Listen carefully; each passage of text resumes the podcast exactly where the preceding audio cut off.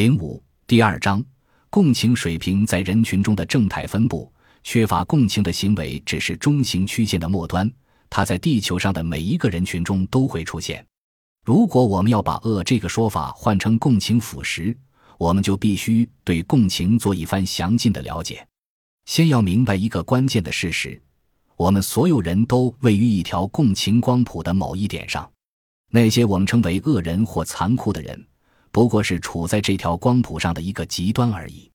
根据共情的多少造成的个体差异，我们都可以在这条光谱上找到自己的位置。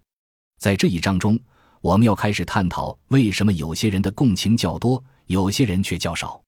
我们先要理解共情的中型曲线，这既是为了深入探究共情这个神秘而强大的实体，也是因为我们会在这条光谱的一端发现零度共情。不过，首先我们还是要对共情下一个定义。定义共情有许多种方法，我的定义是这样开头的：共情就是我们放弃了单一的关注焦点，而采取了双重的关注焦点。所谓单一的关注，指的是我们只关注自己的内心、自己当下的想法和知觉；而双重关注指的是我们在关注自身的同时，也没有忘记别人的内心。从这个区分中，立即可以看出共情的功能。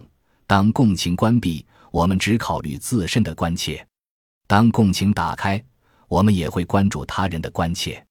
人的注意有时可以比作一支聚光灯。根据上面对共情的定义，我们的注意可以是单支聚光灯，也可以是两支聚光灯相互配合。然而，共情的定义并未就此结束。上面是这个定义的第一部分，只描述了共情采取的形式，它还要包含共情所需的脑内机制。能够在同一时间分别反思两个心灵。我们到本章的后面部分再来研究共情的脑机制。就目前来说，这个定义还忽略了共情产生的过程和内容，因此我们可以把这个定义加以扩展、修改如下：共情是一种能力，它使我们理解别人的想法或感受，并用恰当的情绪来回应这些想法和感受。可以看出。共情至少包含两个阶段：识别和反应。这两个阶段都是不可或缺的。但有前者而没有后者，你就不能算是具备共情。如果在火车上，我从你的表情看出了你正费力的想把箱子放到头顶的行李架上，却依然坐在原地无动于衷，那我就没有对你的感受做出回应。共情不仅要求你能识别另一个人的感受和想法。还要求你用恰当的情绪回应。在本书后面的部分，我会介绍一些患有特殊疾病的人，他们的身上要么缺少了共情的一个或两个部分，要么就是这两个部分没有发育完整。当第二支探照灯也在工作时，你就既能识别他人的内心，也能做出反应了。这时，你不仅能询问别人的感受，也能敏锐地避免伤害他们的感情。你会思索怎么做才能让他们舒服。也会考虑你说的每一句话、做的每一件事会对他们或其他人产生什么影响。当他们向你讲述自己的感受，你不仅能听懂他们的话，也能觉察他们说话的方式。你能读懂他们脸上的表情，就好像他明明白白地表现了他们内心的想法和感受。只要他们有任何痛苦的情绪，你都知道要献上安慰和同情。然而，如果你的注意只有单一的焦点，也就是说，你关注的只有自己当下的兴趣、目标、愿望或计划，对别人的想法或感受毫不在意。那么，你的共情实际上就关闭了。它关闭的原因可能是你的注意飘到了别处，你的心灵状态出现了短暂的动摇。举个例子，假如你正在自己的物品里翻弄，急切地想找到一件东西，那么你的注意就可能完全集中在当下这个赶紧找到东西的目标上。在这一刻，你就可能会完全无视他人，或至少会无视他们的感受。在这个片面的精神状态中，其他人或其他人的感受都已不复存在。你关心的只有解决眼前的急迫问题，找到那件物品，解决这个麻烦，把想做的事情做好。这时，如果有人打断了你，问你在做什么，你的回答也会是片面的。你会报告自己当前一心关注的事情，你用来描述这个状态的语言也完全是自我聚焦的。在这本书里，我们会认识一些囚禁在自我聚焦状态中的人，说他们身处囚禁中，是因为这对他们而言，这已不是暂时的心灵状态，他们的共情不会在片刻之后恢复。对这些人来说，自我聚焦是唯一能体验到的心灵状态，就好像是他们的神经计算机里少了一块芯片，无法切换到别的状态了。一个人的共情发生短暂的起伏。他还有希望挽救回来，但要是共情的丧失变成了持续的状态、稳定的特质，那人或许就就不回来了。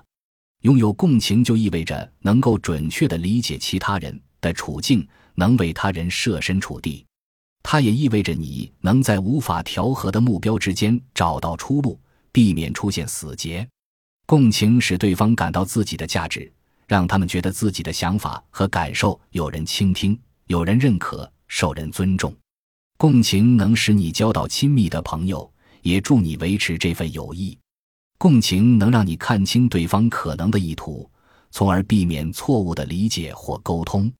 它还能防止你冒犯别人，因为你会预先考虑同一件事会在不同于你的另一个心灵中引起怎样的体验。有时你自认为你的行为或语言只是为了逗趣，无意伤害别人。但这并不表示别人也有同感。虽然本书主要关注的是共情不足的负面影响，但我们也很有必要记住普通水平的共情能够带来的好处。到这里为止，我对共情的定义都假设了它要么有，要么没有。当我们的注意陷入单一焦点时，共情就关闭了；而当我们的注意转向双重焦点，共情就再度打开。